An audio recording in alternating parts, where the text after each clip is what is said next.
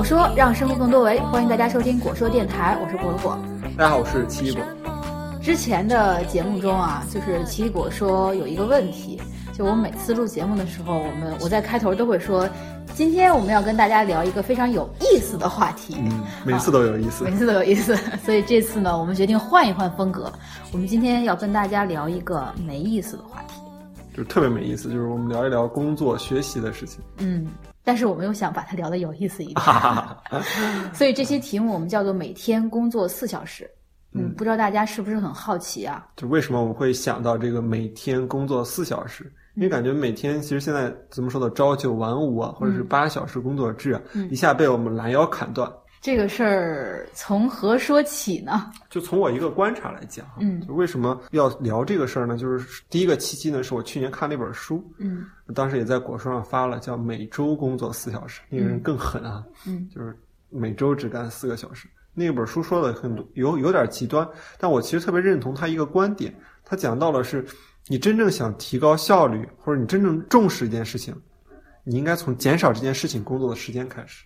嗯，听起来有点不可思议哈。嗯，就为什么呢？就你只有当你减少了时间之后，你才会意识到它的重要性，你才会精打细算的去安排。咱们小时候都学过一本课文嘛，叫海伦凯勒的《假如给我三天的光明》。哦，那这三天你就会很认真的去对待。嗯啊，假设每天只给你四小时的工作机会，对，那么你可能就会充分的去调动自己的。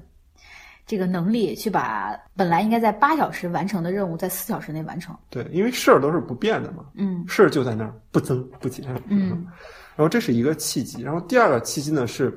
我也跟黄苹果聊过好多次嘛，因为年前都在实习啊，时间嘛，就是你其实对比了之后，发现真正你一天中有效的工作时间并没有那么多。嗯，我记得你当时还在记你的时间嘛。对，就是我用那个一个软件，之前也在节目中跟大家分享过，叫 Time Logger。这个软件呢，就是你能记录你每一笔的时间开支。然后我回过头来看了一下自己记录的这半年的时间开支，每天有百分之三十多的时间是在睡觉的，就八个小时八小时睡眠。然后有百分之八的时间是在吃饭的，就是你大概吃饭只用掉一个半小时。嗯。然后百分之八的时间是在交通通勤。啊，这还你算很近的，对，还很近。就比如说单程只需要二十分钟这样的，然后一天几个来回，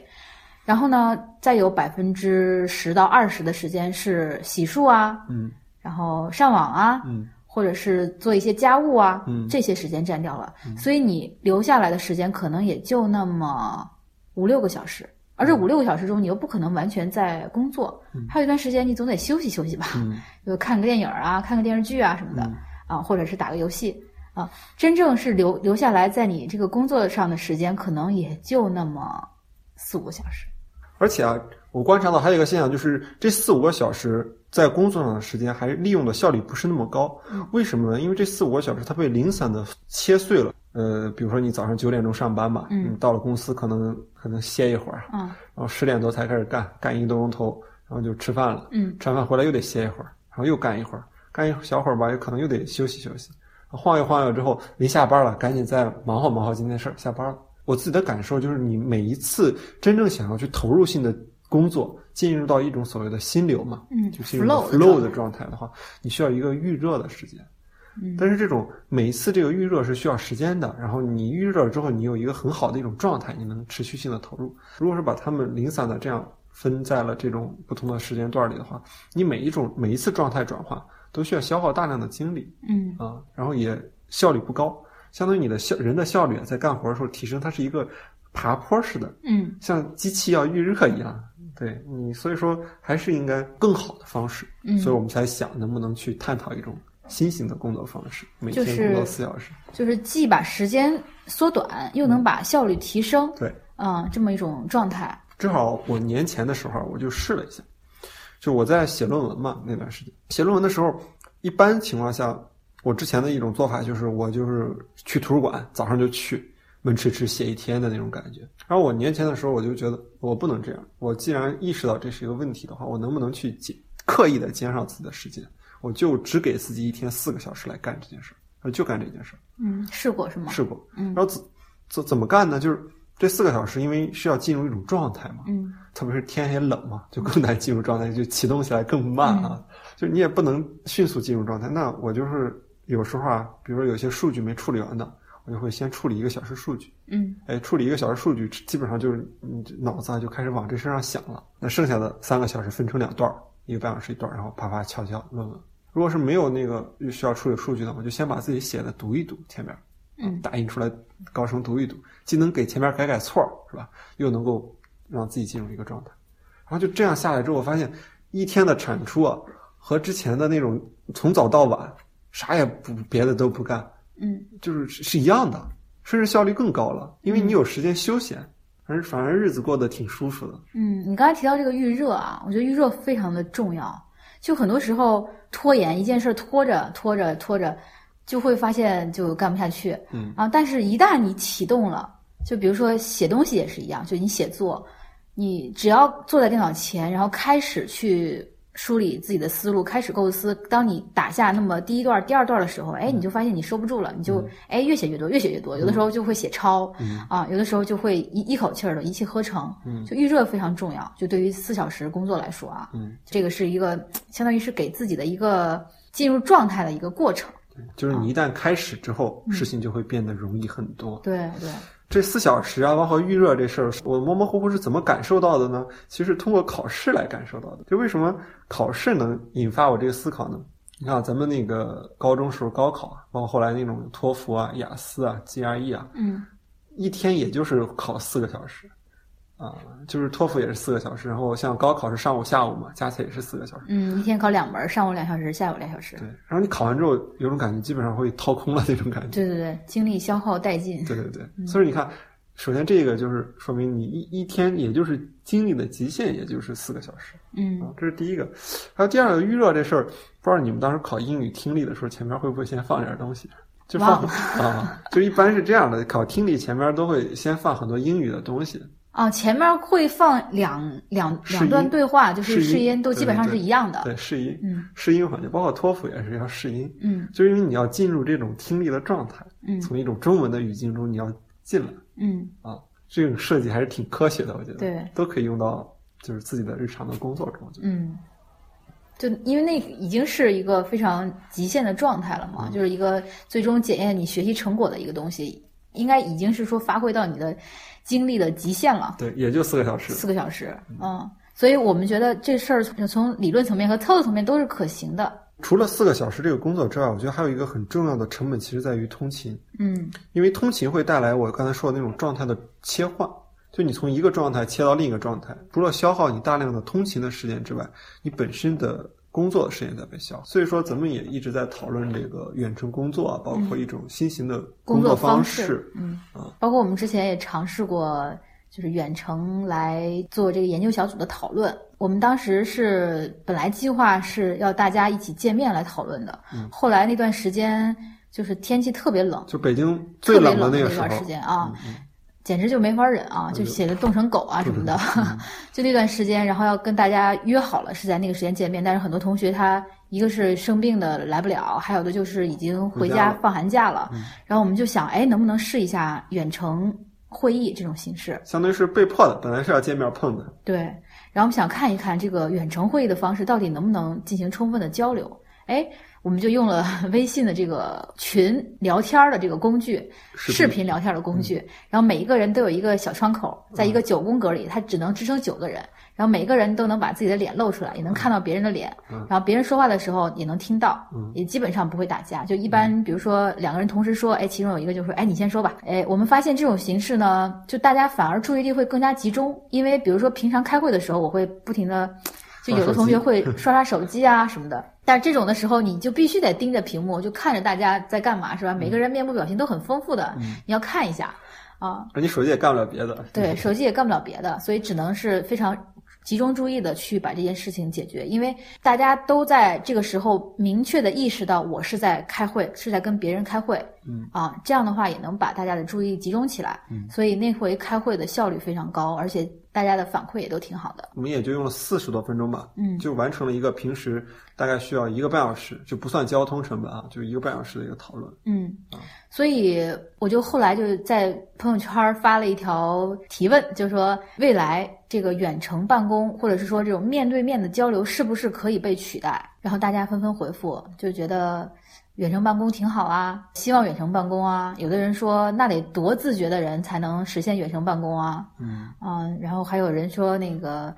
呃，面面对面交流不可取代啊，因为我们地理学研究中表明，这种 tacit knowledge 叫隐含的知识，这种记忆是不能被传递的。然后我说，那如果有了 VR 或者 AR 设备呢，就是这种虚拟现实设备以后。哎，大家是不是就可以，嗯，就是肉身不在一个 同同样的这个场景中，但是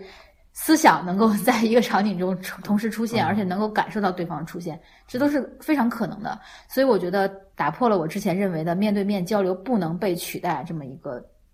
原则或者是定律，我觉得是有可能会被取代的。就是即便不可被取代，但它至少这种。作为一种公司这种组织形态，我觉得是会发生改变，就是把一堆人聚集到一起一起工作这个事儿，嗯，可能会面临着一种变革，嗯，就为了这事儿，我们还特别研究了一下，就为什么我们会有现在的朝九晚五，就为什么大家得聚在一起上班，其实并不是因为现在这个时代需要这样，而是因为一个历史遗留问题。对，就是曾经 有一个 Google 的首席信息官，他在一本书里面讲到了这个故事。就是讲为什么会有朝九晚五这个工作制呢？是因为工业革命以后，就工人要进行生产，然后如何提升这个工人的工作效率呢？有一个人叫泰勒，他就发明了一个特别好的方式，就是统计每一个工人这个工作的时间，在每一个工件上的这个工作时间，然后再把这个工作种类和这个工作的这种内容细分到，就细分分的非常细，然后每一个人只负责其中的一个部分。这样的话，我就可以通过熟练熟练工嘛，就是重复进行同一类的劳动，然后在流水线两边守好了，然后流水线来的时候，哎，我把这个动这个动作完成，然后下一个人把下一个动作完成，就需要很多人同时在场，就这个流水线两边要有人同时作业嘛，这样呢，能够极大的提升这个汽车呀或者其他的这种机械产品的生产效率。于是就造就了这个朝九晚五，对于当时的工人来说，其实是个福利。因为他们以前工作时间更长，对，因为以前是工作的效率低，他们要实现一个工作任务，完成一个工作量的话，他们可能需要工作十个小时或者十二个小时，所以这也是为什么马克思恩格斯会在那个《资本论》里面痛斥资本主义，是吧？对当时的人来说这是个福利，但是这个事情延续到了我们的今天，那我们今天其实已经不需要这个工人们在同一个时间、同一个地点出现去完成同一件事情了。嗯，其实我觉得是这样。现在分成两类，一类像刚才你说的这种福特制的那种流水线，说白了就是流水线带来了这种生产模式嘛。嗯，这种模式其实现在大量的在被机器人所取代。而另一方面呢，很多需要创意性的工作，就是机器没法去做的一些工作正在崛起。嗯，而后者其实对于固定大家聚在一起同一时间，就是除了开会之外啊，就是从朝九到晚五这种协作型的。就渐渐在降低，嗯，那个需求在降低。如果说还存在需求的话，可能在这两个方面，一个是，呃，一些贸易型的公司，它可能需要跟其他企业进货啊联系，或者是有一些合作，大家得有一个共同上班的时间吧，不然的话，我怎么知道你上不上班啊？会不会打扰你是吧？所以要求大家同时在朝九晚五这么一个工作时段。然后还有一种情况呢是企业文化，就我们这一帮人聚在。这个企业中，我为什么要来这个企业？是因为我认可你这个企业文化，我希望跟这些人在一起工作、一起生活，然后我喜欢大家，我所以，我需要那个朝九晚五，就是实现这么一种企业文化。嗯，这两点你觉得是可以打破的吗？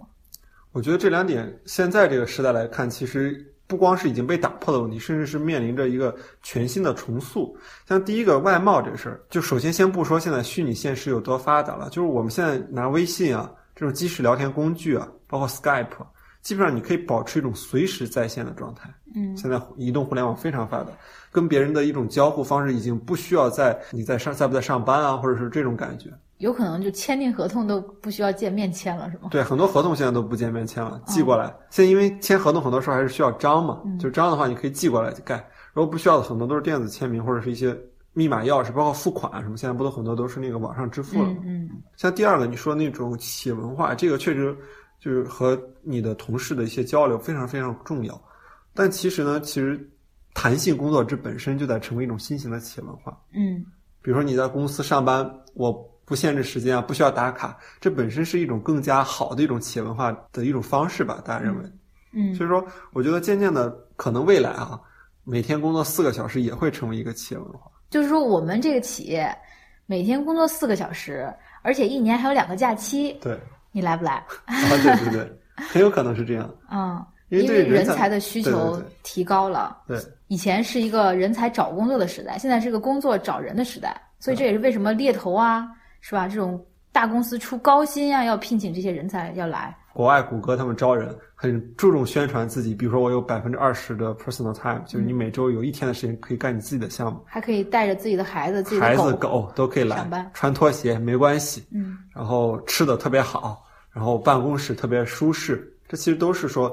在从工业时代那种朝九晚五像机械一样的状态去进行转化嘛。嗯，更尊重个体，更尊重人的创造力。对，啊，更尊重人的价值观。嗯嗯，这样的话，不仅让这个大家能够有一个非常健康的工作状态和生活状态，而且让这个企业的文化也能够非常持续，或者是非常的人性化，让它成为一个非常健康的企业。所以说我隐隐约约感觉，就是这种每天工作四个小时也好，更少的工作时间，更更高的工作效率，然后更多的自自由的时间，正在成为一种新新风尚风，尚。对，嗯，我记得我小学那会儿好像每周还是上五天半，不知道你有没有印象？对，还有时候六天啊补课嘛，还六天半呢。对，嗯就是现在都是五天了嘛，嗯就是一步一步的在变化。嗯，我们觉得这个可能是未来大家值得去思考和探索的一个方向，而且我们觉得自己也非常认可这样的价值观，就是非常健康和尊重个体创造力的这种价值观，就是每天你该干嘛干嘛，就是该玩的时候玩，该该干干的时候干。对啊，然后玩的时候也不用内疚，然后干的时候呢就全心投入，这么个状态，我觉得是非常值得期待的一个未来的方式。所以我们呃也做了一个决定，就是 希望能跟大家持续的去探讨这些问题，包括我们如何去实现，因为这个对于我们目前来说还是挺难实现的。包括你怎么用四小时的时间赚到足够的钱来养活自己，对然后如何让自己在四个小时里面也不痛苦，然后也能特别高效、特别开心的去生活。然后我们希望能够跟他大家持续的去探讨、交流、学习，然后去挖掘这个可能性。一般啊，火龙果跟奇异果两位同志在想到这种觉得啊这个点子真好的时候，干的第一件事就是先去注册域名。对，所以说呢，我们也去注册了一个域名，也注册了一个微信公众号，也是每天工作四小时。在这个里面，你可能会看到一些每天工作四小时的人的体会，嗯，也可能会看到一些呃相关工具的介绍，就是我们如何来让自己的工作效率提升，还会呢看到一些更本质的，就是如何找到自己的兴趣爱好。和自己喜欢的事业，如何发现自己的稀缺性，建立自己不可替代性，嗯啊，这些我们都会持续的跟大家去探讨，因为我们其实目前来说也在朝这个方向努力，所以这是一个共同成长的一个过程。嗯啊，我们之前在讨论这些事情的时候，发现制约着人们去往每天工作四小时方向去做的，就大家很多时候都会觉得啊很羡慕，觉得很好，但其实制约大家去做的很重要的有三点，第一个就是我没有这种勇气，我没有足够的勇气去做一下尝试。嗯啊第二个呢，就是我其实并不知道兴趣在哪儿，或者说我不知道我的能力能不能达到去创造这些价值。嗯然后第三个呢，就是我其实有一点兴趣，我也觉得我有点能力，但我又不知道是个实现的方法是什么，有哪些东西可以辅助我去实现这种工作，嗯就是也是我们想去跟大家一起分享的一些。嗯包括我们在整理这些内容的时候，也发现，其实现在国内外已经有很多公司，甚至还有一些很大的公司，已经在朝着这方面努力，而且还取得了非常好的成就。比如说像 WeWork 这家公司已经成为独角兽，就是估值十亿美元以上的企业。我们非常认可他们的企业文化，就是我们工作不是为了生计，而是为了生活。嗯，就是我我工作是因为我热爱我的生活，而不是说我就是去为了赚口饭吃。嗯，就这些都不是我们倡导的，就是我们是为了让大家把工作当成一种生活啊，这是他们的一个口号。然后还有另外一家公司叫做一早一晚，啊，他们的那个网站叫一早一晚点 com，他们也是分享和介绍了一些这种只工作不上班的这种状态，包括他们自己在倡导的这种工作理念和价值啊，也希望能够有更多的同学或者是朋友尽早的能够实现自己这种健康生活的模式。嗯，反正这里边我后来觉得核心还是想去挖掘一下每个人的兴趣点和真正你对于什么特别的热爱。嗯，你发现如果你热爱一件事情。即便你大学毕业二十二岁，你每天投入一些时间去做，大概需要八到九年的时间，你就可以成为这个行业的专家。一万小时定律啊，当然一万小时定律很多人去质疑它的那个可靠性啊，嗯但是其实它还是有一些合理性在的。就是你到三十岁左右的时候，你就已经成为一个行业有很强积累性的专家了。嗯，所以也是希望我们的生活呢能够更加的畅快自由啊。也希望我们的未来呢能够更加轻松有趣，所以我们今后一段时间的果兽电台也会跟大家持续的来探讨这样的话题，也会邀请一些我们觉得非常在这方面非常有意思的人来跟我们交流。如果你有任何对这个话题感兴趣的点或者问题，甚至是你已经开始尝试去用每天工作四小时来去解放自己的日常生活，欢迎跟我们留言互动。嗯，因为这是一个共同成长的过程，然后我们也希望。呃，通过我们大家共同的努力，然后去实现一个我们自己特别想要的一个未来。好，大家再见。抛开了白天的